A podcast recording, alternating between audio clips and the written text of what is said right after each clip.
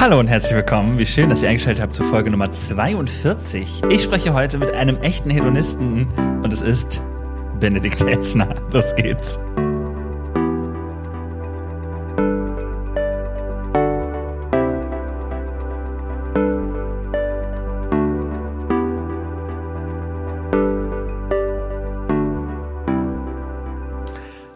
Hallo Benedikt.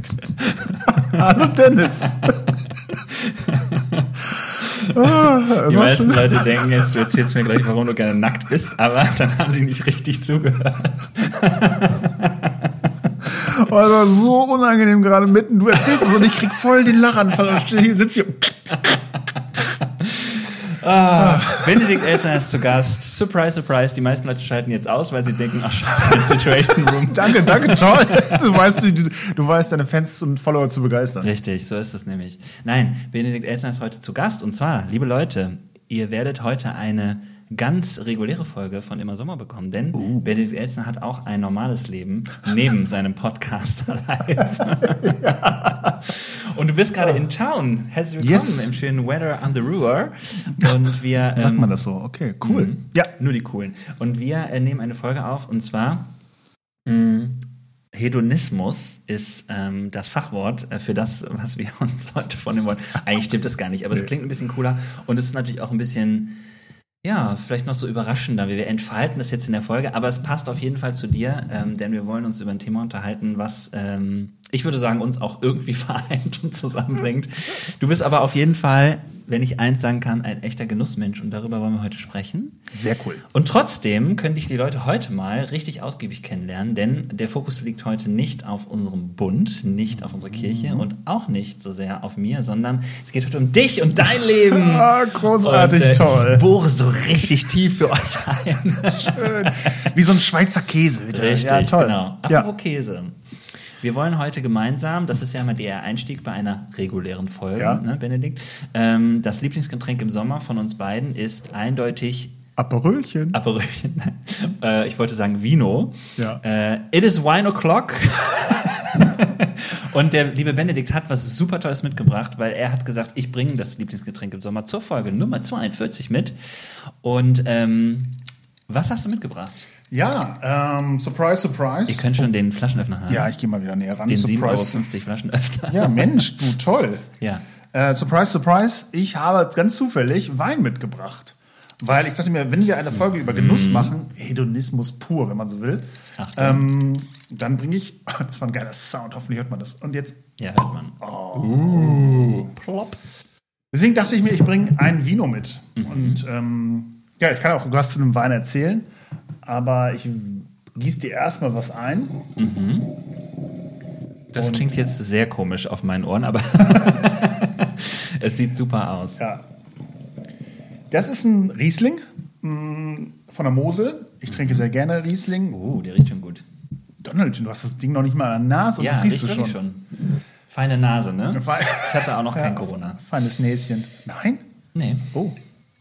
Wie ist es so, wenn man nicht dazugehört? Es ist wirklich krass. Es ist wirklich so. Wenn Leute dann fragen, hattest du, hattest du denn schon Corona? Und du sagst dann, nö. Dann immer so, ah, Ah. du bist du anders. weißt also, du weißt also nicht. Naja, okay. Also, ja. Genau, ein Riesling äh, mitgebracht und Mhm. oh, das riecht Toll, wirklich. Ja, und ähm, daran möchte ich ein bisschen heute was erzählen. Jetzt nicht nur, also es ist auch schön zu trinken, aber ein bisschen was Thema Genuss und was das für mich bedeutet und auch innerlich, habe ich gedacht, kann man auch an dem Wein gut erklären. Sehr gut. Jetzt Cheers. sage ich erstmal Prost. Stößchen. Jawohl. Boah. Oh, der Benedikt, der bringt wirklich Weine mit, die sind geil. Das ist immer das Krasse, weil ähm, wir haben ja schon öfters, ich habe schon öfters drüber gescherzt, auch in dem, ähm, in der Sparte äh, Situation Room von Immer Sommer, dass du so ein ähm, äh, kleiner Hobby-Sommelier bist und wahrscheinlich könntest, Hobbyalkoholiker, ja. könntest du es ähm, wahrscheinlich auch ziemlich gut faken. Ähm, So, weil du einfach super viel weißt, weil du auch, äh, das weiß ich zumindest, Weinzeitschriften abonnierst und sie ernsthaft liest. Also sie liegen bei dir nicht nur auf dem Couchtisch, Ja. falls mal jemand zu Gast kommt. Genau, und du bist einfach sehr begeistert davon. Und ähm, dann gehst du mal eben kurz in den Keller und bringst einen Wein hoch. Und ich weiß noch, als ich bei dir war, weißt du Ja, noch? weiß ich noch. Da haben wir zusammengesessen und dann haben wir irgendwie, glaube ich, drei verschiedene Weine getrunken. Und bei jedem habe ich gedacht, krass, kann nicht sein, dass du nur so gute Weine hast. Aber hasse, du bist einfach ein echter Kenner und der ist auch richtig lecker. Also jetzt mal kurz muss ich einsteigen, weil das ist auch irgendwie so die, der Wortreichtum ähm, in bestimmten Bereichen, den würde ich jetzt gerne hören. Was gefällt dir an dem Wein? Ähm, er ist ein bisschen, also er ist, äh, das ist ein Halbtrockener, ne? Ja, das hast du richtig erkannt. Und er ist, äh, das mag ich gerne. Ich mag zum Beispiel auch äh, momentan, würde ich mal sagen, Rosé. Äh, und ich, ähm, es, äh, er ist irgendwie so mh, leicht und fruchtig und das hat eine gute Mischung. Es ist nicht zu süß. Und ich mag, ähm, dass er so ein so, ein, so eine Sommerassoziation auslöst bei mir. Also, dass man wirklich so denkt, ah, cool. Dadurch, dass er ein bisschen kühl ist, macht es halt auch so ein bisschen so ein erfrischendes Gefühl. Erfrischend finde ich auch ein schönes Wort Ja. für diesen Wein. Ja. Schön. Ja. Ja, es ist 13 Uhr am Tag und da habe ich mir überlegt, wenn ich jetzt hier sitze und sage, oh, guck mal, ein gereifter Rotwein, dann sitzen wir beide hier. Wir freuen uns, dass wir was Teures, Trockenes trinken, aber keiner kann das so genießen. Und wenn wir über Genuss reden, dann muss man auch das, was man trinkt, zu der, dem Moment und der Phase genießen. Ich weiß, einige werden jetzt denken, ah, der Elsner, der trinkt auch nur trocken, weil man das schnell verbindet mit Weinkenner Ja. trinken nur trocken. Ja, ja, richtig. Stimmt aber gar nicht. Also, das äh, werde ich hoffentlich noch heute entkräften können. Ich bin auch in meinem äh, Unwissen tatsächlich jemand, der mittlerweile einfach Leuten sagt, naja, also ähm, trocken, halb trocken, das ist für mich auch gar nicht so die Kategorie, sondern ein fruchtiger, trockener Rotwein ist zum Beispiel auch sehr lecker äh, für Leute, die eher so halbtrocken mögen. Also da würde ich mal gar nicht so mich festlegen. Und Nerdwissen, Ja. oft werden gerade so Weine wie Primitivo, was wahrscheinlich die meisten unserer HörerInnen, du gehört? Ich habe das erste Mal richtig gegendert hier im Podcast. Hey, wow. Wow. Ich übe das jetzt gerade ein, sorry. ähm, aber ähm, genau, dass die meisten kennen werden. Und die meisten Primitivos, die hier in Deutschland verkauft werden, sind auf dem Papier gar nicht richtig trocken. Die Leute, die sie trinken, denken immer, oh, ich trinke nur trockenen Rotwein. Mhm. Das ist halt das Gute. Nee, die sind so hohen Fruchtzuckeranteil, dass sie tatsächlich noch gerade so nach italienischem Recht trocken sind, aber nach deutschem Recht eigentlich halbtrocken wären. Ah. Aber in der EU ist das Weinrecht entscheidend aus dem Land, Überall es diese kommt. Gesetze. Ja, ne? ein bisschen. EU-Bashing. Also, wir fangen mal an, äh, Benedikt, äh, dich kurz vorzustellen. Das ist jetzt Ja. Mhm. die Chance, ne, dass die Leute mal ähm, mehr erfahren. Wir haben das auch schon mal gemacht, weiß ich, in der Situation Room Folge. Aber ich habe noch mal kurz überlegt, Mhm. was dich ausmacht. Du bist ähm, A, passend zur Folge ein Genießer. Nein, stopp, ich muss noch sagen, ich habe natürlich auch noch was hier beigetragen zu diesem Ding. Das steht vor uns, das liegt uns auch in der Nase, vor allem hier er liegt uns schwer in der Nase. Mhm. Es steht eine kleine Käseplatte da. Ach. Ich bin heute Morgen kurz Käse kaufen gewesen und es ist sehr interessant, weil einen Käse habe ich gekauft, ich weiß nicht, ob der schmeckt, aber hier ist rote Hexe. Und Ach, die rote toll. Hexe habe ich einfach mal eingekauft. Ne? Vielleicht ist es auch ein richtig schlechter Käse. Weiß ich nicht. Weil er Hexe ist. Dann war er teuer. genau, ansonsten einer meiner Lieblings-Weichkäse, Mhm. ich sage ihn einfach mal, Saint-Albré, riecht Oh. richtig furchtbar, schmeckt richtig geil. Genau. Und äh, den Rest, Dann, daneben ist, tippe ich jetzt mal so ein, so ein Old, Old Amsterdamer. Old Amsterdam, korrekterweise, hast du es erkannt, das ist ja hier, das kannst du ja noch am Ding sehen, aber es ist ein Old Amsterdam, genau. okay. Und dann so ein Bergkäse mit so ein bisschen Blüten dran. Genau, so ein Heu, Heu, Heu Heubodenkäse. irgendwas. Hell, Hellheu, Boden, irgendwas. genau. Ja, und die rote Hexe müssen wir probieren. Also greif gerne zu. Mhm. Ähm, ich fange mal an und beschreibe dich. Ähm, du bist nämlich ausgebildeter Theologe und Pastor im Bund evangelisch-freikirchlicher Gemeinden, KDÖR. Du bist aber auch Landesjugend, ich sage jetzt mal Pfarrer, damit es hier ein bisschen spannender klingt, weil du im Gemeindejugendwert arbeitest, der Mhm. Ja. überregionalen Jugend- und Kinder- und Jugendarbeit unseres Bundes. Mhm. Im schönen Landesverband Jetzt bin ich dran. Okay, Ja. NOS. NOS. Ich möchte es immer nicht falsch sagen. Genau. NOS. Gut. Soll ich sagen, wofür das steht? Bitte. Niedersachsen, Ostwestfalen, Sachsen-Anhalt. Siehste, ich glaube, da hätte ich mich schon verzwirbelt. Dann, ähm, darf man nicht vergessen, bist du PolitikerInnensohn. Das Shoutout an Mama Elsner, ja. Deine, oh, und jetzt probiert ihr die äh, Hexe. Und ich schneide vor allem für dich. Guck mal, ganz brüderlich an. zusammen. Ja. Das finde ich toll, dass dieser Podcast jetzt daraus bestehen wird. Das mm, aber lecker, Mensch. Hm. Aber ja, Ja, ist lecker. unterschiedlich. Doch. Die rote Hexe kann was. Ist ein bisschen Ja. schwierig für meine evangelikalen ZuhörerInnen jetzt gerade, aber Die rote Hexe, Die Mensch, eine ganz tolle. Rote Hexe macht eine ganz tolle Wirkung in Ja. meinem Leben.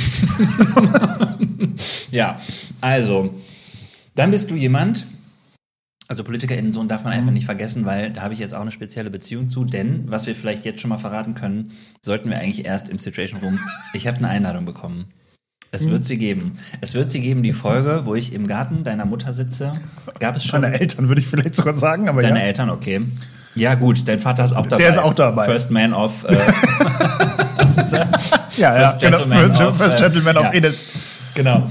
Ähm, ja, gibt schon Planungen, wenn ich komme, was ist, ähm, wie es weitergeht dann? Ja, wir sind noch, also sind noch in den Überlegungen, ob es mh, auf, der, Hm? auf der Westterrasse stattfindet oder, oder im Norden. Tatsächlich gibt's äh, haben meine Eltern zwei Terrassen, um mit der Sonne wandern zu können. Oh ja. Und die Westterrasse ist das, wo ich Ostersonntag im Prinzip nichts anderes gemacht habe, als draußen gesessen, die Sonne genossen Ah, schön. und mit meinem Papa und mit meinem Schwager gequatscht. Ja, das ist noch nicht ganz geklärt, aber was ich dir jetzt schon sagen kann, es wird gegrillt. Ey, Und ich kann dir jetzt schon sagen, das wird richtig herrlich. sehr gut. Ich habe mir hier einen anderen Käse angestellt. Ich glaube, da kann man die Schale mitessen. Ich bin mir noch nicht sicher. Ich probiere es jetzt einfach. Mhm. Ja, kann man, glaube ich, mitessen. doch einfach. Okay. Ja. Dann schneide ich mir auch mal ein Stückchen hier So, ab. diese Käsesorte liebe ich nämlich sehr. Das Ja. ist dieses Heuding. Ähm, ja, also, ja, ich freue mich da auch drauf. Also, liebe Grüße Ja, an Mama Elsner und, und Papa Elsner. ja. ja, ich freue mich sehr. Ich bin sehr gespannt. Und wir können das dann gerne Krass. auch mal. Aber Rosmarin in der Rinde du sofort? Ja. Krass. lecker, ne? Ich liebe diesen Käse. Ähm, wir können das dann direkt auch mal festmachen bei meinen Eltern, weil ähm, Stichwort Aperölchen, ich werde morgen am Muttertag bei meiner Mama im Garten sitzen und kann das dann direkt mal klar machen. Und da können wir eine Folge aufnehmen, weil die haben nämlich jetzt seit letztem Jahr einen Pool, meine Eltern. Das hast du in der letzten Folge schon groß. Hab ich schon erzählt. Hast du auch ne? erzählt, dass so. du. Und der ist wieder sauber, Benedikt. Achso, okay, das hast du nicht erzählt. Großartig. Das heißt, ab jetzt können wir da auch einfach mal eine Folge aufnehmen. Bombe. Ja. Okay, und mit vollem Mund möchte ich noch sagen, natürlich darf ich nicht vergessen, oh, dass du ich habe gerade aufs Mikro geklopft. Hallo, ähm, dass du Verhandlungsleiter bist, in dem Sinne ja auch jetzt zu einem echten Situation Room gehörst, ne? Und wir können es auch ankündigen, wir haben es ja festgemacht, wir geben alles, dass es eine Folge Auf dem Bundesrat. auf den Bundesrat gibt. Hm, Ich weiß noch nicht, wie du das schaffst, ja? ich werde das schaffen. Weil jedes Mal, wenn wir drüber reden, das ist halt, wir, ich, es ist so ein bisschen gerade Situation Room, dann hören wir sofort auf damit, aber es ist auch ein bisschen lustig, weil mh, ich werde dieses Jahr auf dem äh, Bundesrat einen sehr wichtigen Job äh, haben. Uh, ja. Was denn? Ich bin zuständig für die Lounges. Das ist aber auch geil. Das ist abends der Ort der Begegnung. Das ist, das ist für mich ein Herzstück dieser ganzen Ja. Veranstaltung. ich habe auch schon einen Plan gemacht. So. Und ähm, Wo die kleinen Salzbrezeln stehen. richtig. Ja, toll. Und ähm, genau, also das ist äh, mein Job hinterher. Insofern, ne, vielleicht machen wir auch eine kleine Grillreaktion, setzen einfach, bauen das einfach in der Mitte auf und die können alle mit dabei Schön. sein. Ja, toll. Mal schauen. Ja. Okay, äh, Schluss jetzt damit. Ähm, äh, zurück zu dir. Also, ähm, erzähl mal tatsächlich, was machst du sonst noch so? Ich weiß, dass du auch gerne kochst. Ne? Man kann, wenn man dir per Social Media folgt, auch sehen, du hast schon das ein oder andere Brot gebacken. Da haben wir auch schon mal drüber geredet. Aber was hast du sonst noch für Leidenschaften, Hobbys und so? Okay. Also ich war jetzt ein bisschen auf ähm, äh, tatsächlich auf Genuss aus, aber ich sage kurz zwei Dinge, die ich sonst auch so gerne mache. Ich weiß nicht, das hat, hat vielleicht keiner mitbekommen, aber ich bin gerade einen Halbmarathon gelaufen. Wirklich? Ja, ich bin so ein zurückhaltender Wo Typ. du aber wirklich drauf stolz sein kannst, finde ich. danke, danke. Ja. Das war auch richtig, richtig toll. Also das hat mir Ja. sehr viel Freude gemacht. Und das, du hast da richtig diszipliniert für äh, äh, trainiert, ne? man hätte noch mehr rausholen können, aber ich bin jetzt schon angemeldet für nächstes Jahr. Das wird jetzt auf jeden Fall. Oh nein, ein hast du in dieser Euphorie dich direkt Ich angemeldet? finde es aber, ich fand es wirklich großartig. Ich Ja, finde es okay. wirklich cool und ich, mir ging es auch am nächsten Tag nicht schlecht. Wenn man gut trainiert ist, sitzt man da nicht, wie man sich das vorstellt, Mhm. irgendwie drei Tage irgendwie mit Muskelkater rum, sondern ging alles super. Wirklich. Ja. Ja, das, ich, das hat mir sehr viel Freude gemacht. Ich reise sehr gerne. Mm, Lieblingsland? Lieblingsland. Oh, da bin ich so. Ich glaube mittlerweile sogar Frankreich.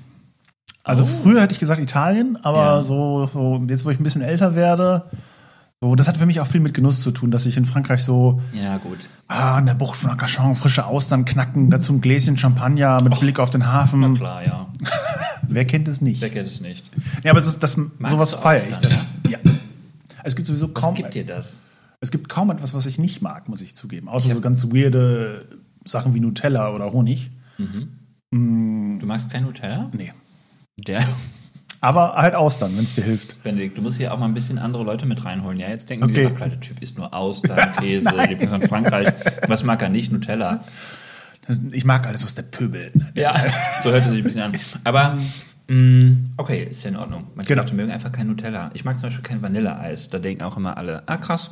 Okay, ich mag so ganz viele Variationen, also Schokoeis mag ich nicht oder äh, Schokosoufflé oder das ganze Schokopudding, das finde ich immer Auch alles. nicht.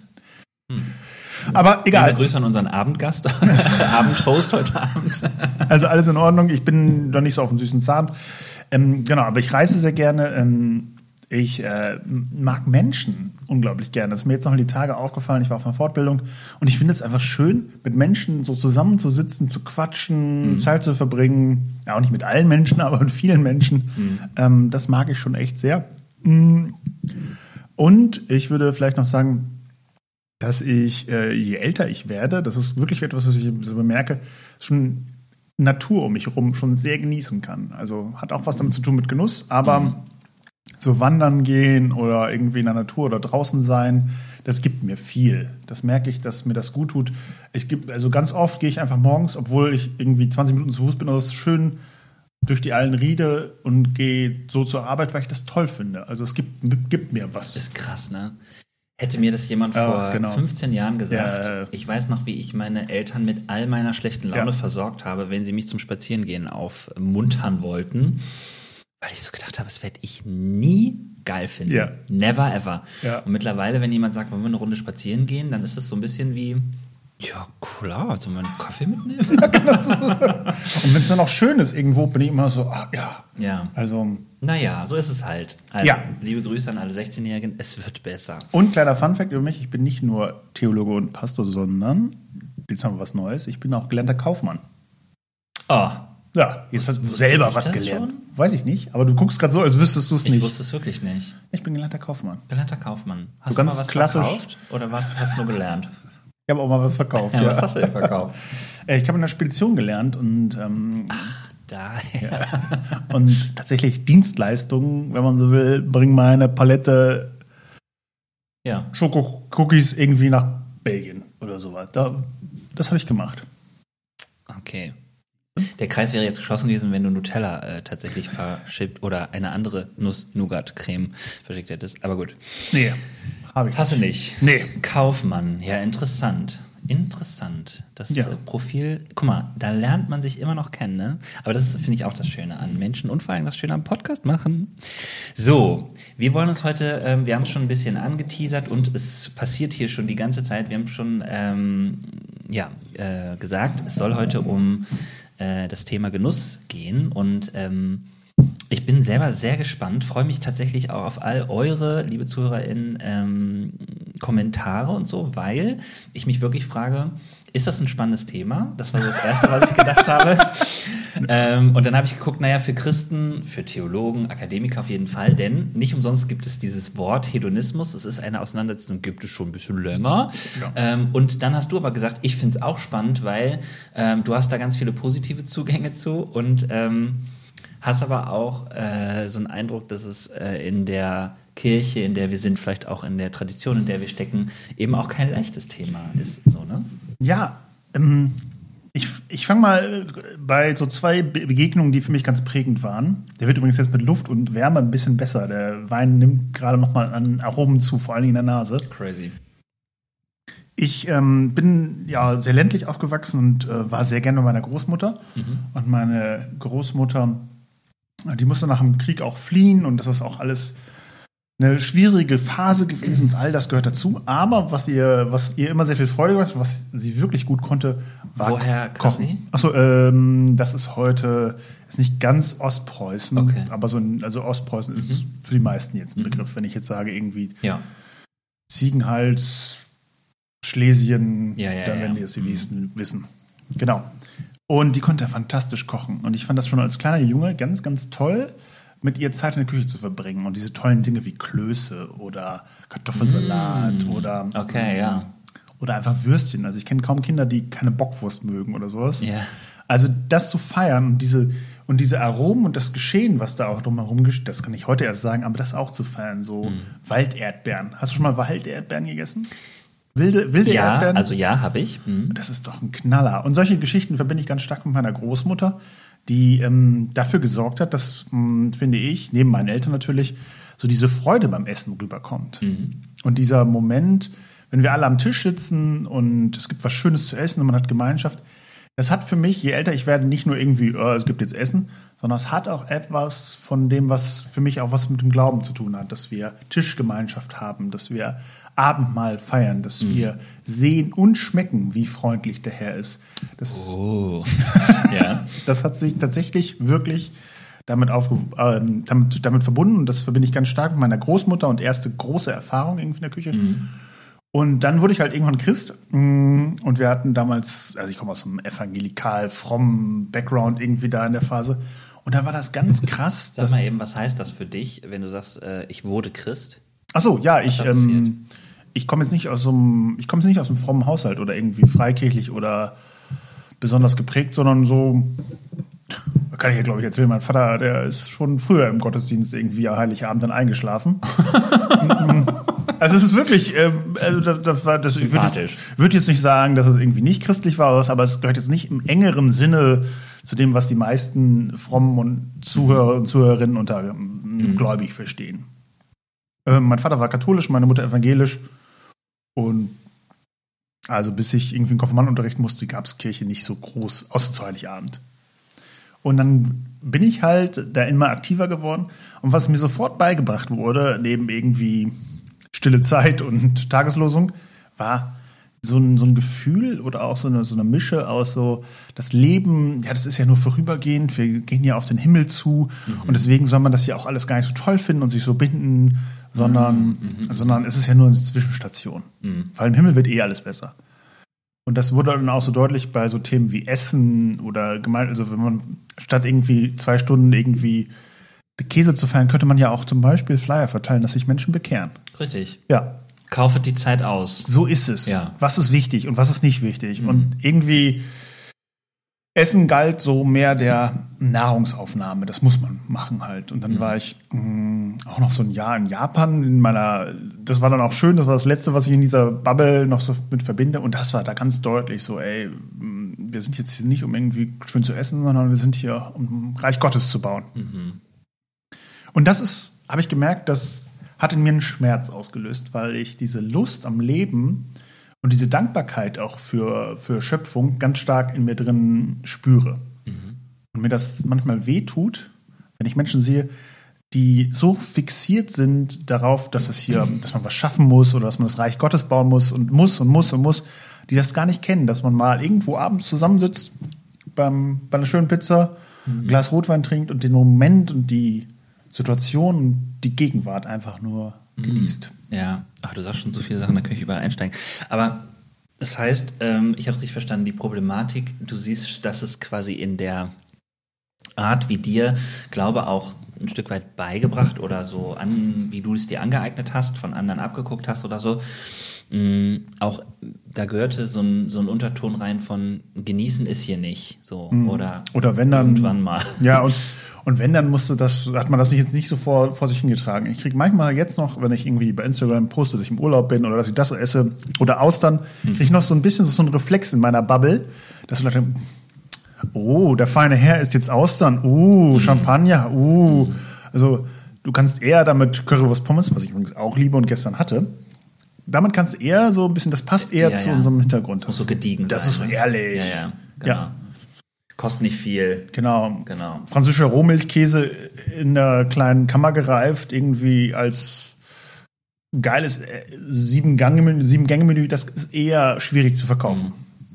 Und interessanterweise könnte man jetzt auch mal sagen, mal logisch durchgedacht, was ist wohl nachhaltiger produziert und auch fairer produziert? Ne?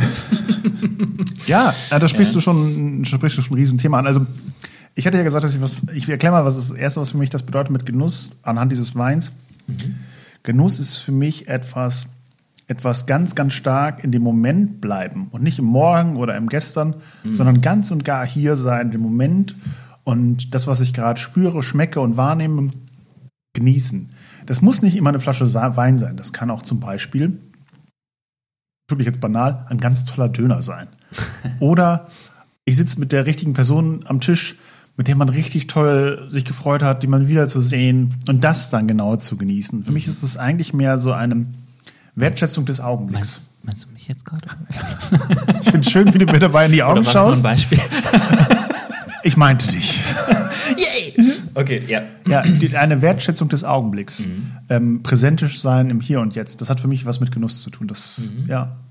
Und äh, nirgendwo anders. Krass, also finde ich wirklich eine richtig geile mh, Definition von Genuss. Ähm, ich habe das auf eine ganz andere Art und Weise äh, schätzen gelernt, dieses Wort hier und jetzt durch eigentlich meine Beraterausbildung. Da ist es halt auch aber der Zustand, in dem man ähm, ja eigentlich wieder, äh, in meiner Ausbildung sagt man, in, in einer Autonomie unterwegs ist. Das heißt, du hast alle Zügel in der Hand, du hast alle Freiheiten und du kannst alle äh, schwierigen und negativen Dinge in deinem Leben auch handeln. Ja? Du weißt, ich schaffe das, ich kann das oder da, wo ich es gerade nicht kann oder so, lasse ich es vielleicht mal für einen Moment oder was auch immer so. Ne? Ähm, deswegen bin ich ein großer Fan von hier und jetzt und das finde ich einen spannenden Gedanken, dass das auch ein Stück Genuss ist. Ähm, und trotzdem habe ich gerade nochmal gedacht, wir müssen nochmal drüber sprechen, warum und was könnte es an problematischem an diesem Genuss geben? Du hast es schon so angesprochen. Ähm, jemand, der quasi sofort hinterfragt, weil er denkt, genießen darf, darf man ja nicht, aus so einer ethischen, moralischen Haltung heraus. Oder ähm, es ist ja, manchmal steckt ja auch dahinter, wenn wir das Austernbeispiel nehmen, ist so, muss es denn so viel Genuss sein, so, ne? Genau. Was auch immer relativ ist, weil ob du vielleicht äh, ansonsten super sparsam bist und dir dann einmal die Austern gönnst, weiß man ja nicht in dem Moment sozusagen, ist aber auch deins und egal. Und trotzdem gibt es ja noch das andere, nämlich auch die Frage von Gefälle und was da reinkommt, ne? Genieße ich. Und ja, wir kennen sie doch auch die Beispiele, wo Menschen ihren, ich sag jetzt mal, Genuss vor sich hertragen, aber Ja. eigentlich ist es gar kein Genuss, sondern es ist eine Art Selbstdarstellung oder Wettkampf äh, im sozialen oder auch im kapitalistischen Sinne oder so, ja. Oder es ist auch Frustbewältigung. Bewältigung. Das kenne ich aus meiner eigenen Geschichte gut, so, so am Motto, wenn der Tag schon scheiße war, dann soll es wenigstens was Leckeres zu essen geben. Ja. Und ähm, das kann andere, einerseits helfen, aber das kann auch so ein richtig ungesundes Verhältnis zum Thema Selbstbelohnung und immer nur irgendwie Hauptsache geil, Fleisch, fettig, so. Also, aber ich fange mal an bei einer Frage. Ähm, ich versuche die so ein bisschen, oder ich will sie versuchen zu beantworten. Ich glaube, was ganz schnell passieren kann, ist, dass, sagen wir mal, der Genuss im Vordergrund steht oder die Gabe des Genusses im Vordergrund steht und nicht mehr der Geber des Genusses. Ähm, und für mich ist das mh, ist diese spirituelle Dimension, die Genuss hat. Also ich, ich freue mich an der Schöpfung. Ich freue mich, dass ein Käse hier so genial schmecken kann, dass ich so viel unterschiedliche Aromen in einem Glas Wein wahrnehmen kann oder an einem frisch gebackenen Brot mich wirklich, also dann muss ich nur ein Stück Butter haben, vielleicht eine Prise Salz und, es, und ich freue mich darüber, dass diese Schöpfung so genial ist, dass, es, dass es wirklich so viel, es hätte es doch alle nicht geben müssen. Wir hätten irgendwas essen können, Ja. Manna, das vom Himmel fällt, egal wie es schmeckt, und Ja. wir wären alle irgendwie, ja, auch ja. okay. Ja. Aber so ist diese Schöpfung nicht. Die Schöpfung ist, oder der Schöpfer ist verschwenderisch damit. Also verschwenderisch in seiner, in seiner Auswahl von Aromen, verschwenderisch in seiner Güte, verschwenderisch in, seinem, in seiner Vielfalt. Und das ist übrigens etwas, was für mich auch theologisch eine Bedeutung hat. Gott ist kein, ist ein Gott der Vielfalt. Also er hätte ja auch nur eine, eine Apfelsorte schaffen können. Also reicht ja, einen Apfel zu haben. Wie viel unterschiedliche Apfelsorten, wie viel Variation, wie viel Vielfalt es in dieser Schöpfung gibt. Das, ähm, das ist für mich wirklich etwas, was mich immer erstaunen lässt. Und wie viel Vielfalt zum Beispiel an Käse auf dem Tisch liegt, hängt für mich tatsächlich, auch wenn es banal klingt, damit zusammen. Ja. Ja, spannend. Ich würde trotzdem noch mal äh, ein wenig kritisch nachhaken, weil es gibt ja bei Genuss trotzdem immer den Moment, wo ich auch ein Stück ausblende, oder? Also wenn ich im Hier und Jetzt bin, mh, empfindest du es auch so, dass wenn jetzt äh, du sagst, äh, heute genieße ich mal oder so, dass es dann schwierig ist ähm, angesichts mancher Krisensituationen Ja. in der Welt aktuell oder was ja auch gerne, also ich habe das als Kind auch noch gehört, ähm, eher natürlich, um mich zu motivieren, meinen Teller zu, äh, leer zu essen oder so, aber andere Kinder haben Ja. gar nicht so viel und so weiter, wo man als Kind ja gerne geantwortet hätte, ja, dann koch doch gar nicht so opulent. Oder pack mir weniger auf den Teller. Zum Beispiel, ne? Aber ich, ähm, ich habe da tatsächlich drüber nachgedacht, weil ähm, gehört das dazu, dass wir ausblenden? Ich finde, ähm, Genuss und Verantwortung ist etwas, was wir in den letzten 10, 20 Jahren, finde ich, neu definiert haben und neu uns mit beschäftigen, weil lange Zeit war es eher so, du bist, sagen wir, weltgeschichtlich durch so, ja, Hunger, Hungersnöte, Trockenheit, Krieg und sowas. Und wenn du mal was hattest, dann war es ein Tag zum Feiern und da hat auch keiner gesagt, Mensch, mhm. war doof. So, da konnte man sich freuen. Glück, mhm. der Sohn ist mal nicht im Krieg geblieben mhm. oder es ist mal keine Hungersnot, sondern es gab Reichhaltung. Das zeigt uns ja auch die Bibel auch zum Beispiel. Dann wird ein Lamm ge geschlachtet, dann wird richtig, mhm. weil diese Momente sind so selten, dass keiner auf die Idee kommt, das, das dann auch noch malig zu machen. Das ist heute anders, weil sich Genuss auch perversieren kann, zu dem nach dem Motto, immer, ich muss immer nach dem Motto zwei, äh, dreimal am Tag irgendwie warm essen, ich muss immer Fleisch essen, mm. ich muss immer ein System fördern, was auf Ausbeutung mm. und Niedermachung der Natur liegt und so. Und das finde ich, da würde ich auch sagen, das ist für mich auch falsch und da würde ich auch meine Kritik.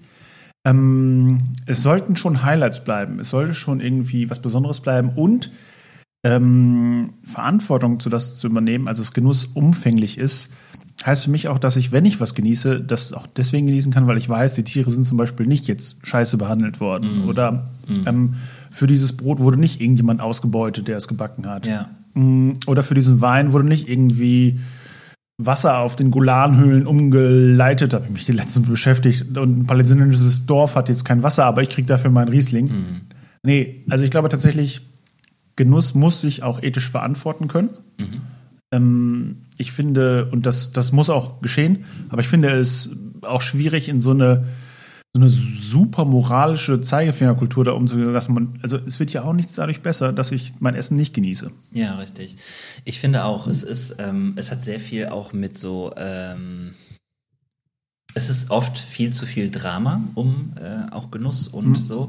Und man kann das äh, natürlich auch auf die Spitze treiben. Man kann sagen, würde ich mir den Genuss so lange verbieten, wie irgendjemand ähm, eine schlechte Situation in seinem Leben hat, würden wir auch nie genießen. Das heißt, also ich sage jetzt mal, ich habe über diese Frage auch nachgedacht und ich glaube, man muss ganz ehrlich sagen, ja, natürlich gehört es dazu, dass du ausblendest für den Moment. Ja.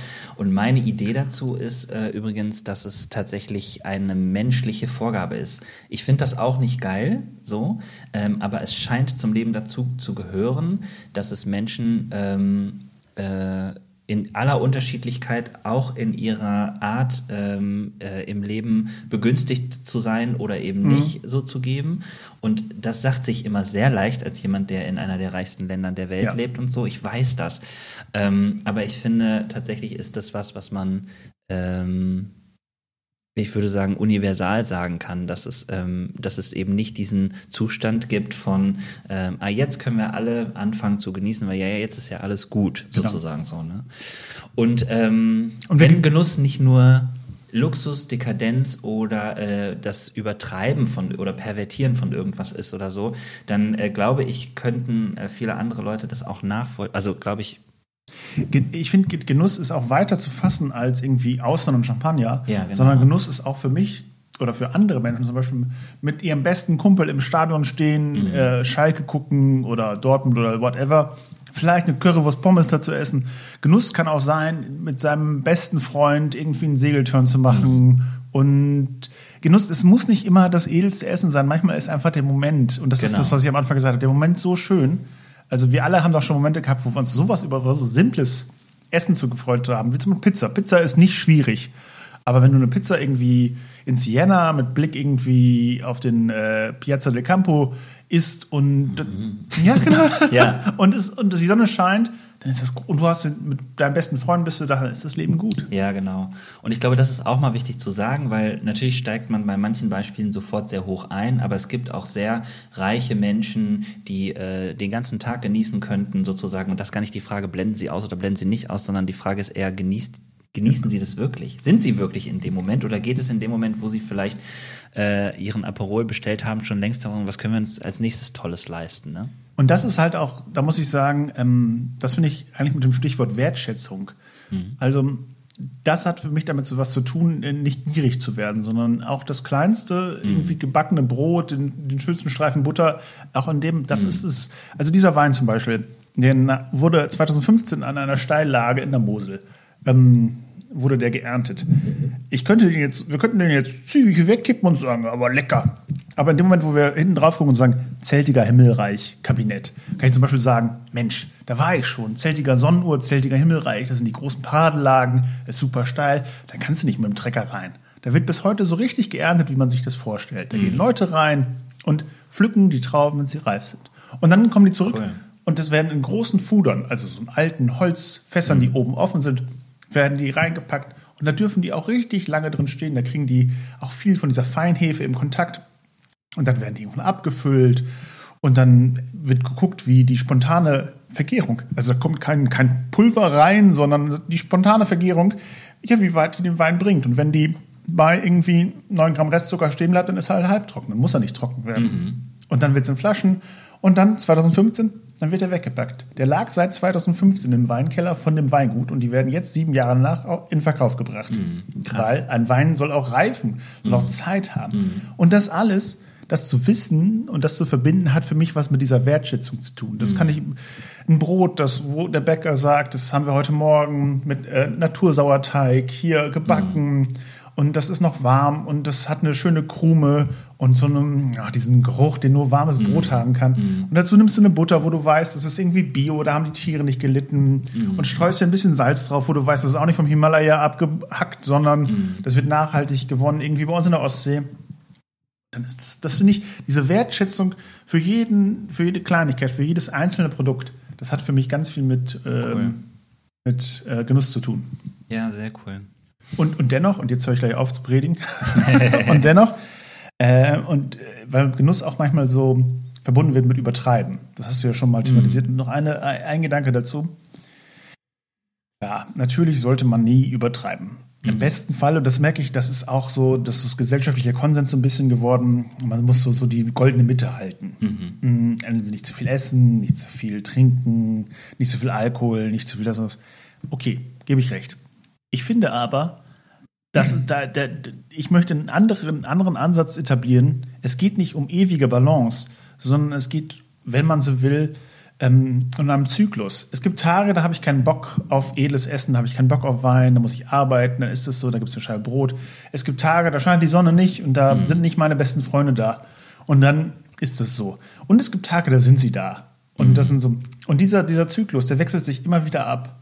Und es ist mal so und mal so. Und an Tagen, wo es dann die Sonne scheint, die Freunde da sind, der Gartentisch reich gedeckt ist, dann darf es auch in Ordnung sein, ein bisschen zu übertreiben. Weil wer noch nie Kontrolle verloren hat und wer noch nie mal übertrieben hat, dem, ich finde, da fehlt was. Ja, es ist interessant. Ich füge mal äh, etwas ein. Und zwar ein bisschen recherchiere ich ja für meine Podcasts auch. Und der Erfinder des Hedonismus, also äh, ein Philosoph, Aristippos von Kyrene, der ist bekannt. Hast du es gerade ausgedacht? Nee, ich habe das. Äh, Das ist so geil. Aristi, Aristocat. Aristocat von ähm, Starlight Express. Nee, ich habe äh, tatsächlich ähm, das nachgelesen. Und zwar ist das ein Philosoph, der hat äh, die ersten Gedanken in Richtung Hedonismus. Hedonismus wird definiert als der oder die Philosophie, ähm, wo ähm, Genuss das höchste ethische Prinzip ist, so ja, also das oder äh, ja, doch das höchste ethische Prinzip. Ähm, und dann hatten sich Leute darüber Gedanken gemacht. Warum haben sie das gemacht? Weil sie ähm, gesagt haben, eigentlich ist unser ganzes Leben so gemacht, dass wir immer auf dem Weg zum Genuss sind. Nur, und das fand ich jetzt spannend in dem, was du beschrieben hast, nämlich es gibt diese Wellenbewegungen im äh, ähm, Leben, und das haben die HörerInnen natürlich jetzt nicht gesehen, aber du hast auch so Wellenbewegungen mit der Hand gemacht, ähm, wo mir nicht so nach dem Genuss ist sozusagen, und dann gibt es die hohen Ausschläge, wo ich sage, so jetzt genieße ich voll. Der liebe Aristoppos hat gesagt, ähm, für ihn ist das ganz genau andersrum, nämlich ähm, er hat gesagt, im Prinzip ist das die Seele des Menschen wie ein Meer. Und wenn es ganz dolle ähm, quasi, also aufgebäumt, also hohe Wellen und, und raue See, ähm, sagt er, das ist der, der Schmerz in unserem Leben, also das Leid, so, ne? Ist jetzt natürlich auch nur ein Bild. Ähm, und er hat gesagt, und die Lust, also der Genuss, ja, das sind die sanften Wellen sozusagen. Und was dazwischen ist, sozusagen, ähm, ist sozusagen die vollkommene Seelenruhe. Und das fand ich total interessant. Also, weil Seelenruhe als Zustand, wo, wo das Wasser so still ist, ist auch schön sozusagen. Aber schöner ist es, wenn es so ein bisschen bewegt ist. Und zu doll ist natürlich auch voll krass und so und ist auch super anstrengend. Und äh, da muss ich auch dran denken, wenn ich jetzt in so einem Boot liegen würde, ja klar, ich würde es schön finden, wenn es so ein bisschen, also jeder kennt den Hängematten-Effekt oder wie auch immer, Babys werden gewippt und so, kamen mir ganz viele äh, Gedanken zu. Ähm, viel ist auch krass, ist auch anstrengend, manchmal auch ein bisschen lustig, so Rollercoaster-Erfahrung, aber nur kurz so. Und ähm, dass das Leben so zu sein scheint, dass es immer mal abwechselnd ist, wie so ein Meer, dass es mhm. unstet ist, dass wir es nicht die ganze Zeit haben. Ähm, das macht ja irgendwie das Leben aus. Und die Frage ist, und interessant sagt er, ähm, der Genuss ist immer der Übergangszustand. Also es kann sein, dass wir auch in den Schmerz hineingehen und sagen, ich habe ein bisschen Lust, ein bisschen Lust auf Drama, ich habe ein bisschen mhm. Lust zu kämpfen, ich habe ein bisschen Lust, einen Marathon zu laufen. Also weil eigentlich würde man ja sagen, was machen Menschen da? Ne? Ja. Laufen so viele Kilometer, es sind im äh, Körper unzählige äh, Entzündungsvorgänge, die da vorgehen. So. Ja, was soll das? Ja. Aber die, du hast Bock, du hast das genossen. So, ne? Und da bin ich total bei diesem Erfinder des Hedonismus, der sagt, Genuss im Leben ist eben nicht nur Dekadenz, ist eben nicht nur das höchste, schnellste, teuerste, schönste, leckerste, sondern Genuss ist das bewusste Hineingehen. Mhm. So, ne? Und zu wissen, oh, jetzt wird es schön, wackelig sein, jetzt wird es schön ähm, oder jetzt wird es mal richtig dolle und zwischendurch immer wieder diese Ausrufphasen. Mhm. Also Aristopos fand ich mega, muss ich mal ganz kurz sagen, finde ich richtig, richtig gut. Auch wenn das natürlich sehr verengt ist und ich mm, manchmal auch denke, naja, das Leben ist ja mehr als so mh, mm, krasse Anstrengung oder Schmerz und äh, krasse Entlastung, Erleichterung und äh, Erlösung oder Freude oder was auch immer.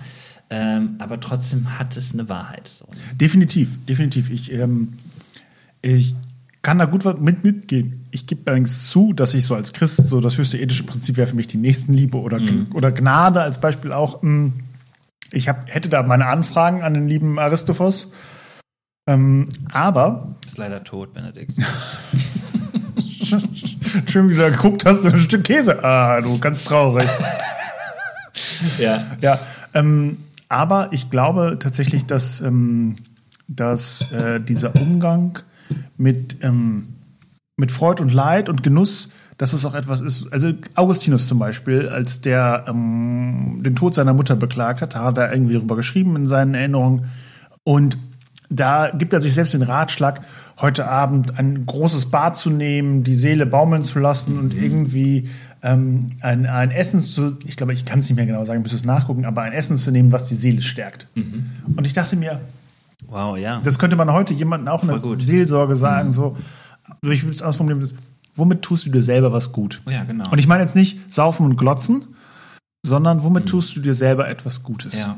Und das hat auch was mit Selbstfürsorge zu tun. Ja. Und das kann ja, das muss jetzt ja nicht Essen oder Alkohol sein oder whatever. Das kann ja auch irgendwie ich höre meine Lieblingsmusik, ich bleibe in der Badewanne liegen mhm. oder ich gehe eine große Runde laufen. Mm, aber es hat was damit zu tun, wie wir uns selbst etwas Gutes tun können. Ja, das stimmt. Ja. muss ich ganz kurz sagen, ich hatte gedacht, ich interviewe dich mehr, aber jetzt erzähle ich doch von mir auch.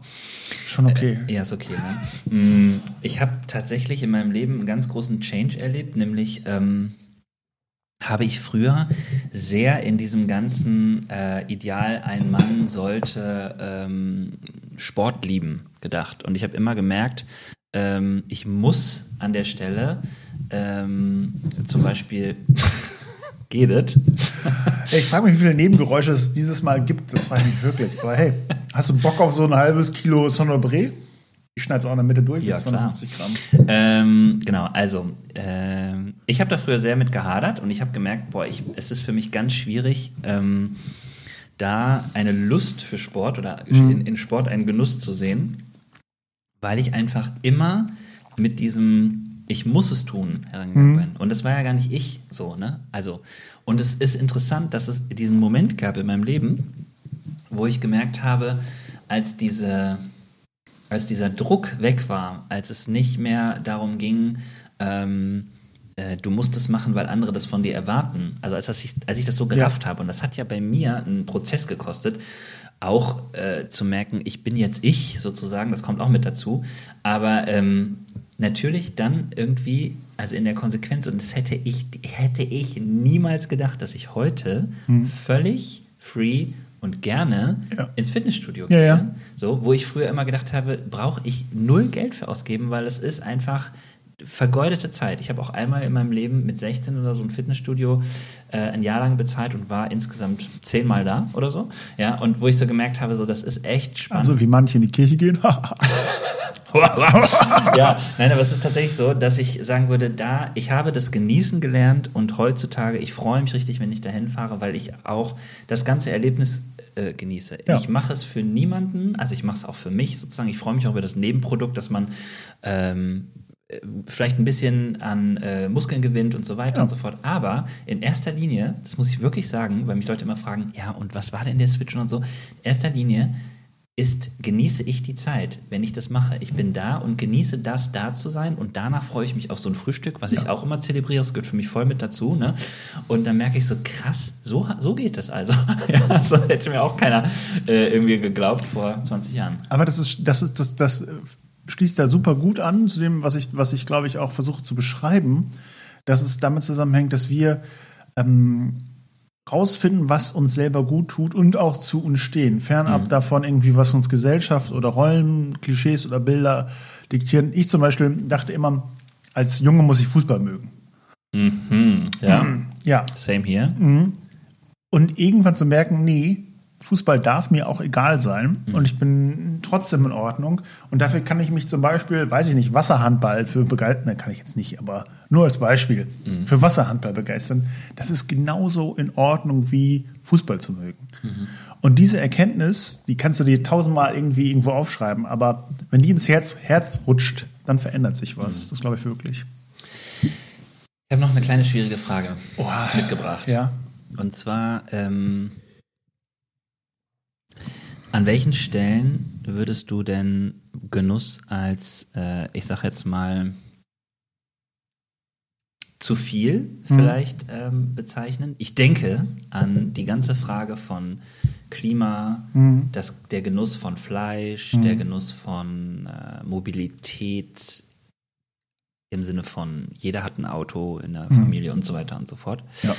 Also, warte mal, die, die Frage ist Quatsch, weil die habe ich ja gerade schon beantwortet. Also nicht an welchen Stellen, aber mh, wie gehst du damit um? Wenn es, ich finde, wenn diese Wertschätzung des Momentes und das, also die Wertschätzung überhaupt verloren geht und das normal wird, irgendwie, keine Ahnung, ich muss jeden Tag Auto fahren, das ist jetzt so. Ähm, ich verstehe das, aber dadurch beginnt der erste Schritt weg von, finde ich, diesem Genießen hin zu dem, es ist halt jetzt normal, es gibt halt jeden Tag jetzt Fleisch. Und wenn man irgendwann anfängt, das auch eiskalt durchzusetzen nach dem Motto, ja, wenn ich jeden Tag Fleisch will, dann muss ich halt auch Billigfleisch kaufen. Das kann ich mir das nicht leisten. Irgendjemand muss leiden dafür, dass es mir gut geht. Und ich finde, das ist, so ein, das ist im Prinzip so der Moment, wenn man einfach eiskalt akzeptiert, dass irgendjemand leiden muss, sei es die, die Schöpfung, sei es äh, die Kuh oder seien es äh, irgendwo Kinder, die deine T-Shirts nähen, dann kippt das Verhältnis. Ja. Ähm, Im besten Falle ist Genuss ja das, also ich sag mal so das schöne Bild, es ist aus Jesaja, an der Himmelsvorstellung, da kommt, ähm, kommen die Völker zum Berg Zion. Und der Herr, der hat den gereiften Wein, das fette Fleisch. Und jetzt könnte man sagen, hör, was mit den, die keinen Alkohol trinken können und was mit den Vegetariern oder was. Aber das, dieses Bild will gar nicht darauf anspielen, sondern es meint, dass es für alle genug gibt, für alle einen schönen Moment gibt und dass niemand darunter zu leiden hat. Und das ist für mich im Prinzip diese Himmelsvorstellung, muss ich sagen, die macht mir sehr viel Freude, wenn ich eines Tages ähm, an Tisch meines Herrn sitzen darf und der Herr selbst den gereiften Wein und den, das fette Fleisch ausschenkt. Halleluja. Ja. Also dann, dann können auch irgendwelche anderen mit irgendwelchen Hafen irgendwo im Himmel rumsitzen und die ganze Zeit Lobpreis machen. Das ist auch schön, wenn die das mögen. Aber Genuss heißt für mich im Prinzip, dass ich das mit allem um mich rum auch teilen kann und dass ich das genießen darf, ohne dass dafür Menschen oder Tiere oder Schöpfung leiden muss. Ja. Schön, ja.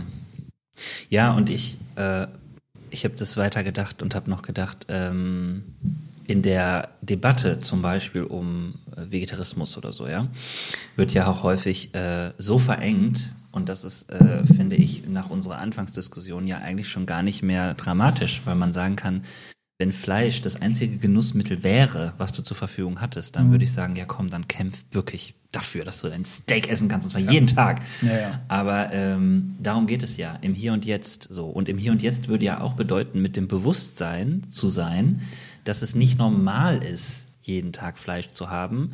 Und natürlich könnte das ja auch sein, ähm, dass mich der Genuss, äh, die Welt noch länger in ihrem schönen Zustand zu haben, vielleicht auch ähm, eher so dahin bringt zu sagen, ähm, dann kann ich ja auch auf manches verzichten und das ist dann ein ganz anderes Thema. Dann ist es ja gar nicht das, dann ist es ja gar nicht der Genuss oder der fehlende Genuss, sondern dann ist es ja ein bewusster Verzicht, ähm, der vielleicht sogar auch ein Genuss werden könnte. Und ich finde, anschließend daran, Genuss hat auch immer was von Neugier, von Open-Minded zu tun. Wenn ich zum Beispiel sage, ah, nee, Genuss ist für mich nur, wenn ich mein Steak irgendwie essen kann.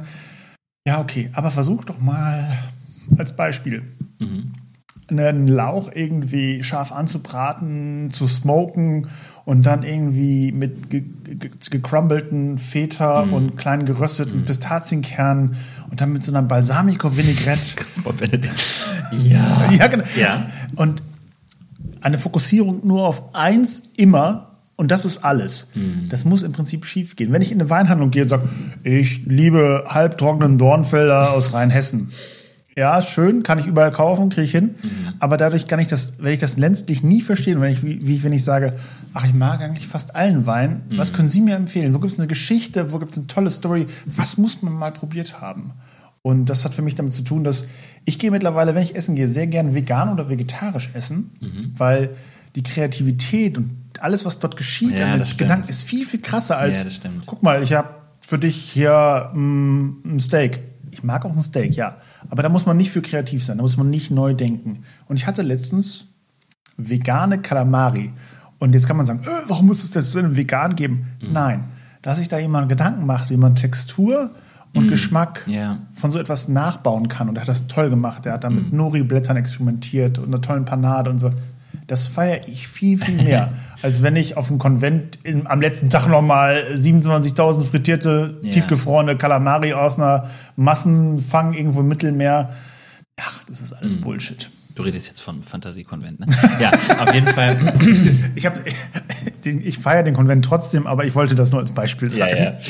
Ähm, ja, bin ich aber total bei dir. Da hast du recht. Und das ist ein schönes Argument auch zu sagen, ähm, dass der Genuss, den wir vermeintlich als Genuss auch haben, eben keine Version eines echten Genusses ist, sondern ähm, wenn es nur darum geht, immer das zu haben, weil das mal früher Genuss war oder so, wird es halt irgendwann auch kein Genuss mehr sein. Also gerade was jetzt zum Beispiel Fleisch angeht und so. Genuss ist wirklich, ist die, ist die Neugier. Neugier. Und ich habe das mal als kleiner Junge, war ich mit meinem äh, Onkel in Holland, der wohnte da in Den Haag und der ging ja mit uns abends essen. Das war mal toll. Das war so ein bisschen Sommerurlaub, Strand, das gute Leben. Als kleines Kind Vanillefla mit Erdbeeren. Was, was gibt's Besseres? Ja. Und dann gingen wir abends weg und wir gingen essen und wir gingen indonesisch essen. Und wenn so ein kleiner zehnjähriger Junge vom Dorf auf einmal indonesisch essen soll und fragt, haben die keinen Pommes oder Schnitzel? Nee, haben die nicht. Und Ja. dann saß ich da, nee, dann will ich nichts essen. Und diese ganze Diskussion und hatte ich danach trotzdem so Saté-Spieß, also Hähnchenfilet, mit so einer Erdnusssoße. Für mich Zehnjähriger, sowas noch nie gegessen, weil es, wow, Erdnüsse als Soße, krass. Und ich kann es dir bis heute sagen, wie ich da saß und ganz verzaubert war von diesen Aromen und von dieser Süß. Welt, Ja, die sich da geöffnet hat. Mit so, krass, mit Erdnüssen kann man noch mehr machen als Beim Fernsehen Ja, essen. genau. ähm, und dieses, dieses, was mein Onkel mir da so ein bisschen vorgelebt hat, so mit einem Zehnjährigen zum Indonesen gehen, indonesisch essen gehen, meine ich, ähm, das ist einfach, finde ich, finde ich voll das Geschenk. Es hat auch was damit zu tun, sich generell auf andere Kulturen, auf andere Geschichten. Es ist nicht nur, es ist nicht nur immer Essen, äh, sondern irgendwo ins Museum gehen, zum Beispiel, wo mal japanische äh, Teezeremonien gezeigt werden. Also einfach mal ein Bild sehen von Albrecht Dürer oder was und sich darüber Gedanken machen, krass, der hat ja damals im Prinzip die, den, den feinen Pinsel erfunden. Also dieses, dieses Wahrnehmen Ja. des Besonderen und des Einzigartigen in dieser Zeit, in diesem Moment. Wollte ich gerade sagen, wir sprechen ja eine Sprache, weil Genuss bei uns tatsächlich viel übers Schmecken geht, aber Mhm. ich finde das super äh, spannend, ähm, wie, welche Leidenschaft manche Menschen zum Beispiel auch für Kunst Ja. haben. So, ne? Ich kann dann auch immer ein bisschen andocken, weil ich glaube, ich äh, auch breit gefächert genießen kann. Also ich stelle mich tatsächlich gerne mal mit jemand vor ein Bild und, Mhm. und, und gucke dann und was findest du schön oder freue mich auch so voll an Farben und merke, ähm, es ist krass, wie sehr man doch geprägt ist, dass man manche Sachen nicht soll. Also, ne, du musst doch eine Lieblingsfarbe haben. Und es ist auch interessant, wie äh, man zum Beispiel. Schwarz. Und Genau. weiß. So Grau, teile ich mein schwarz. Leben so, ein. Gespielt. Ja, nee, aber tatsächlich, ich finde auch äh, gerade äh, in dem, ja, man sieht irgendwie seine eigene Tochter aufwachsen, sozusagen, worum geht's? Es geht dann doch viel so um Engführung und ich merke, ich würde mir das auch wünschen, dass es irgendwie dann ne, auch nochmal mehr in die Weite geht. Ähm, ein Stück weit ist es aber für Kinder natürlich auch cool mal zu lernen. Ich habe ja jetzt aber mich gerade festgelegt, das ist ja auch Autonomie sozusagen, das ist jetzt meine Lieblingsfarbe. Ja. Was ist deine? Es ist halt eine andere. So. Und andererseits aber auch äh, jetzt so zu merken, wow, ey, das ist echt krass, wenn du vor so einem Bild stehst. Jetzt erst letztens bei Instagram eine Freundin von mir, liebe Grüße, Rike, hat sich ähm, hat ein Bild gemalt mit so ganz vielen Farben. Ja. Ähm, die macht gerade ihren eigenen Social Media Kanal mit ihrer Kunst. Soll ich einfach mal Shoutout? Ja, Shoutout Malus Welt, müsst ihr euch mal äh, reinziehen. Und die hat ein Bild gemalt und da sind so ganz verschiedene Farben und immer so eine Pinseltechnik und so. Und neben all dem, was ich mir sonst da reinziehe, bin ich darauf hängen geblieben und war so fasziniert und Ja. habe mir diese ganze Story angeguckt und habe einfach nur zugeguckt, wie man so ein Bild äh, fertig malt, ne, zusammengeschnitten. Aber war schon äh, cool. Und da bin ich auch drauf gekommen, vor allen Dingen, weil wir haben über eine Sache noch gar nicht so geredet. Du hast das auch gesagt, das haben wir auch gemeinsam. Du hast gesagt, du genießt Menschen auch sehr. Ne? Ja. Warum? Weil ähm, ich immer wieder merke, ich kann auch allein sein und ich komme auch mit, mir mit meiner Welt auch so zurecht, aber ich bin mir selbst nicht genug oder ich will mir auch selbst nicht genug sein. Ähm, ich äh, will mein Gegenüber wahrnehmen und, und kennenlernen und das ganze Spannende, was der oder die Person mir zu erzählen hat, das, das interessiert mich, das fasziniert mich, weil es mir dabei hilft, ähm, über mich selbst hinauszudenken, über meinen eigenen Tellerrand, über das, was, wie ich aufgewachsen bin oder was mir wichtig ist. Weil, also, es ist ein total doofer Satz, aber ich zitiere jetzt trotzdem, weil ich, also der ist nicht doof vom Inhalt, sondern so oft gehört, aber ähm, mit unserem Gegenüber, also am Du werden wir zum Ich. Und ich weiß noch, dass ich das von Martin Buber das erste Mal gelesen habe und dachte mir so, Boom. Ich, heute habe ich das so oft gehört, dass so wie, wie Spuren im Sand. Das, da ist der Boom-Moment auch Ja, mal da gewesen, aber, aber das ist ein paar Jahre her. Ja. Und wenn mir irgendjemand vorne sagt, ja, hier zur Begrüßung, ich habe dir noch ein Gedicht mitgebracht, Stufen von Hermann Hesse, denke ich, ja, wie toll, cool, Abiball, Mhm. 97. Nein, ähm, egal. Du weißt, was ich meine. Mhm. Das ist, ähm, das hat etwas ähm, damit zu tun, dass ich ähm, ja genau ähm, über mich selbst hinausgehen will, indem ich mit anderen Gemeinschaft habe und auch brauche. Ich glaube, dass wir ähm, nicht dafür geschaffen sind, allein zu sein. Ach, wie schön. Also ich glaube, wir machen mal einen Punkt für heute. Wir haben jetzt schon eine Stunde über Genuss geredet und ich habe die ganze Zeit in meinem Bauch so ein Gefühl gehabt von, haben wir es genug problematisiert? Genuss kann man nicht problematisieren, aber äh, ich finde... Und Ich gieße uns noch mal ein. ja, gerne. ja? Ich würde noch mal am Ende sagen wollen, ich finde es ganz interessant, dass man am Anfang von deiner Vita ähm, gehört hat, dass es trotzdem natürlich auch so eine, ähm, so eine Haltung in einer Glaubenstradition gibt oder auch in der Glaubensprägung, die du hattest. Und das kann ich für mich auf jeden Fall sagen und auch bestätigen, dass Genuss an der Stelle häufig äh, kritisch hinterfragt wird, vielleicht auch in so eine Ecke von, das ist nicht richtig Ja. äh, ne, äh, gesetzt wird und so. Und ähm, ich finde, diesem, dieser Form der Selbstkritik können wir uns nochmal stellen. Und vielleicht kann diese Folge ja im Gegenteil dazu äh, beitragen, dass man nämlich sagt, ähm, wir beschäftigen uns nicht nur mit der kritischen Auseinandersetzung und das ist auch wichtig, aber wir ähm, werben auch nochmal dafür. Und ich finde, tatsächlich, Benedikt, dafür stehst du auch, dass du ähm, als jemand, äh, der ähm, Tiefgang hat in seinem Leben, überhaupt nicht oberflächlich ist, ähm, auch mit den Leuten genießen willst. Also, dass du Wein teilst. Ne? Es geht nicht nur darum, dass du einen tollen Weinkeller hast, sondern du teilst ihn mit Leuten, du trinkst ihn mit Leuten, du sprichst mit Leuten drüber und hast mir gerade eben erzählt, dass du jetzt auf dem Kongress warst, wo du einfach vier Stunden mit äh, zwei Leuten Mittag gegessen hast. Und da merke ich, genau darum geht es aber. Es geht darum, den Leuten Lust zu machen, äh, dass egal was im Leben passiert, wie sie und was sie miteinander teilen, dass dieses sich begegnen und in dem Moment jetzt sein und ähm, da einen Genuss zu empfinden, dürfen wir, glaube ich, als Christen nochmal neu entdecken, auch wenn wir natürlich so geprägt sind, dass wir die Veranstaltung nicht sausen lassen und dass das richtig wäre, jetzt dahin zu gehen. Weil das widerspricht sich manchmal, was ist richtig und was ist Genuss. Das stimmt, aber auf der anderen Seite, und da will ich, das, das ist mir nochmal wichtig, auch zum Abschluss, ähm, das, ist mir, das merke ich so, ein schöner Gottesdienst Mhm. kann für mich genauso ein Hochfest des Genusses sein wie eine Käseplatte mit einer Flasche Riesling, sage ich jetzt Ja. mal. Weil im besten Falle werde ich genau ähm, so angesprochen und so begeistert über das, was ich gerade höre, was ich sehe, was klingt in mir, ähm, dass ich mich genauso angesprochen wie fühle, wie jetzt zum Beispiel hier wir beide. Mhm. Und das nicht nochmal irgendwie nur auf einer, auf einer Genussebene, sondern das hat auch für mich was Spirituelles, dass ich dadurch angesprochen ja. bin. Und ich mag das wirklich an älteren Kirchen als unserer evangelisch-freikirchlichen Tradition, dass so Traditionen so wie wir gehen ja zum Beispiel, wir, wir machen manchmal Abendmahl, als wäre das so, oh ja, hier ein bisschen Toastbrot, ein bisschen irgendwie Traubensaft. Dabei ist es eigentlich was total Schönes, wenn man das mhm. wirklich zelebriert.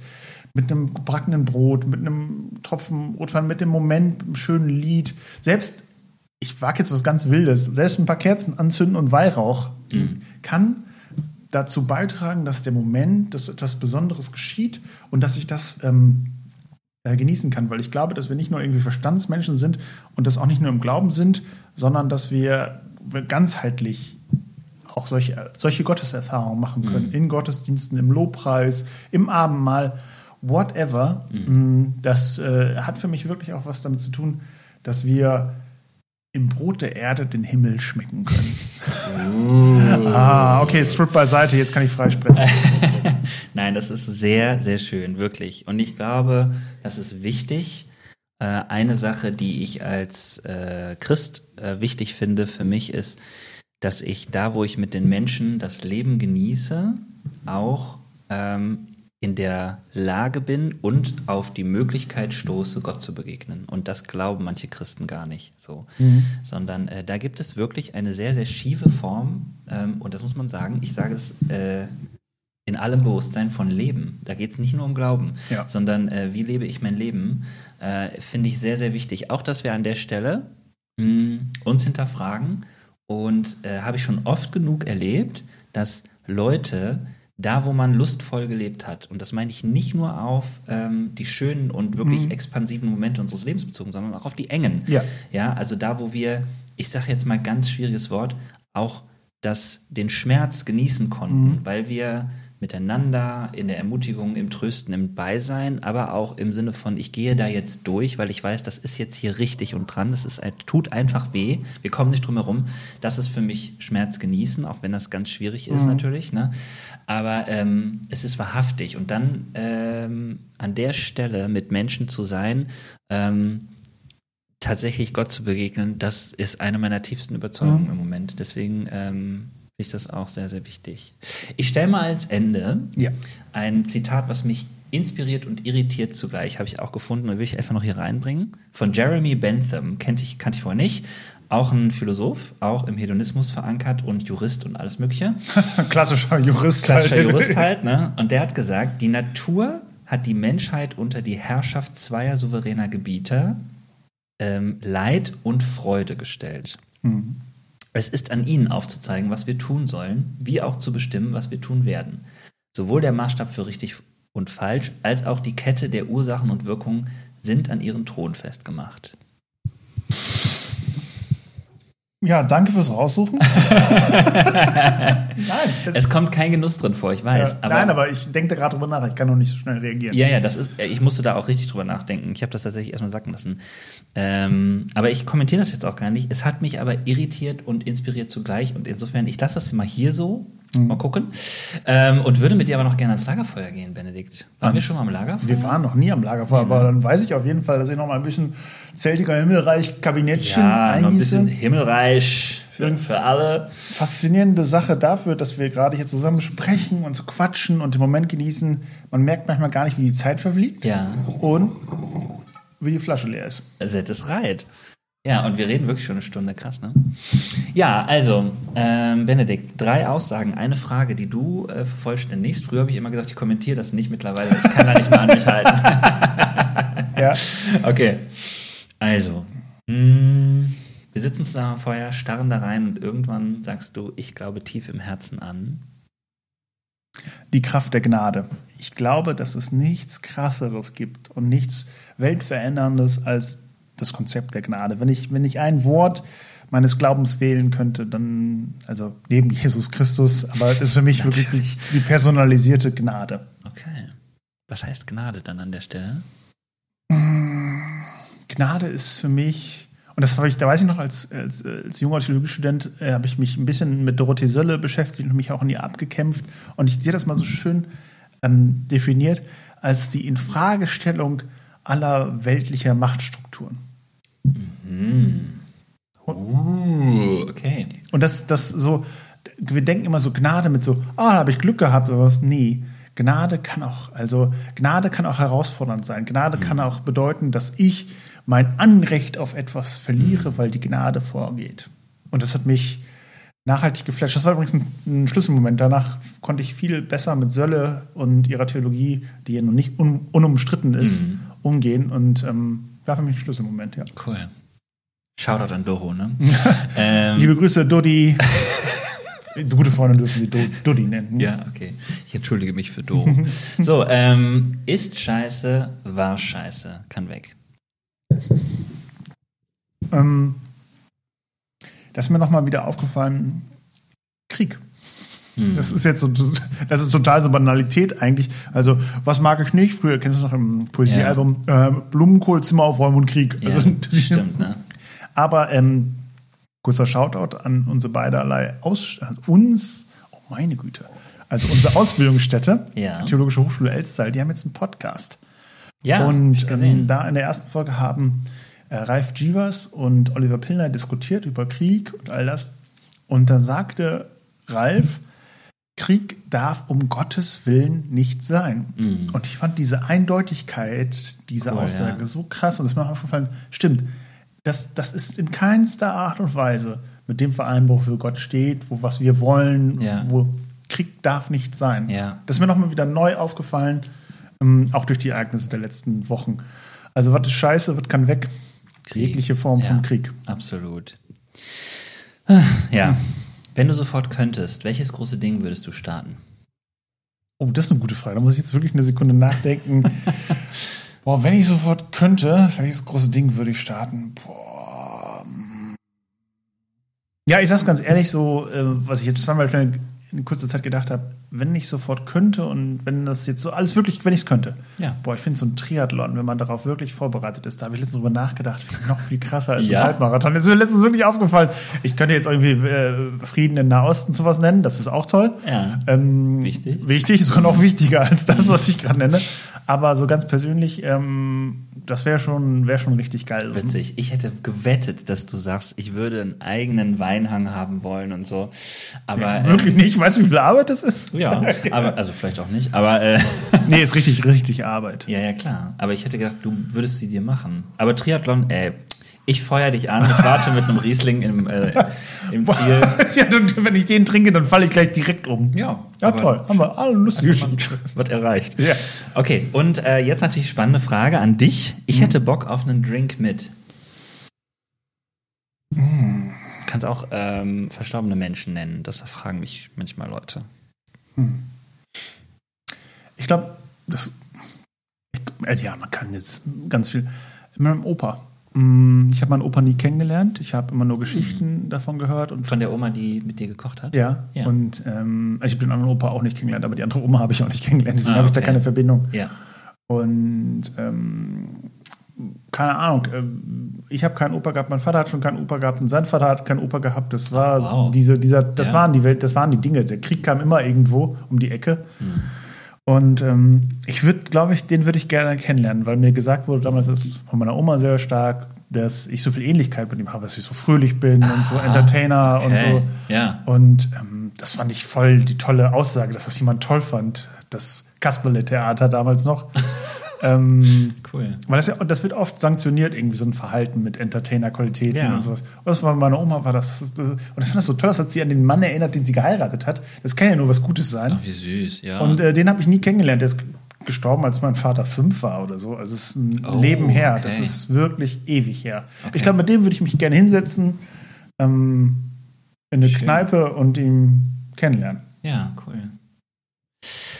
Benedikt, ich sag mal so, es war mir ein Fest, nicht wie immer, sondern äh, fand ich wirklich spannend, meine Folge mit dir aufzunehmen. Anders als ein Situation Room, auch wenn es den wieder äh, geben wird und dann natürlich Bundesrat Yeah. Edition. Aber ähm, ja, danke, dass du dein Leben hier auch ein bisschen geteilt hast. Gerne. Und ähm, ein kleines Plädoyer, Plädoyer ein kleines Plädoyer für Genuss. So ist das gut. Jetzt geht dir auch noch Siri an. Ruhe!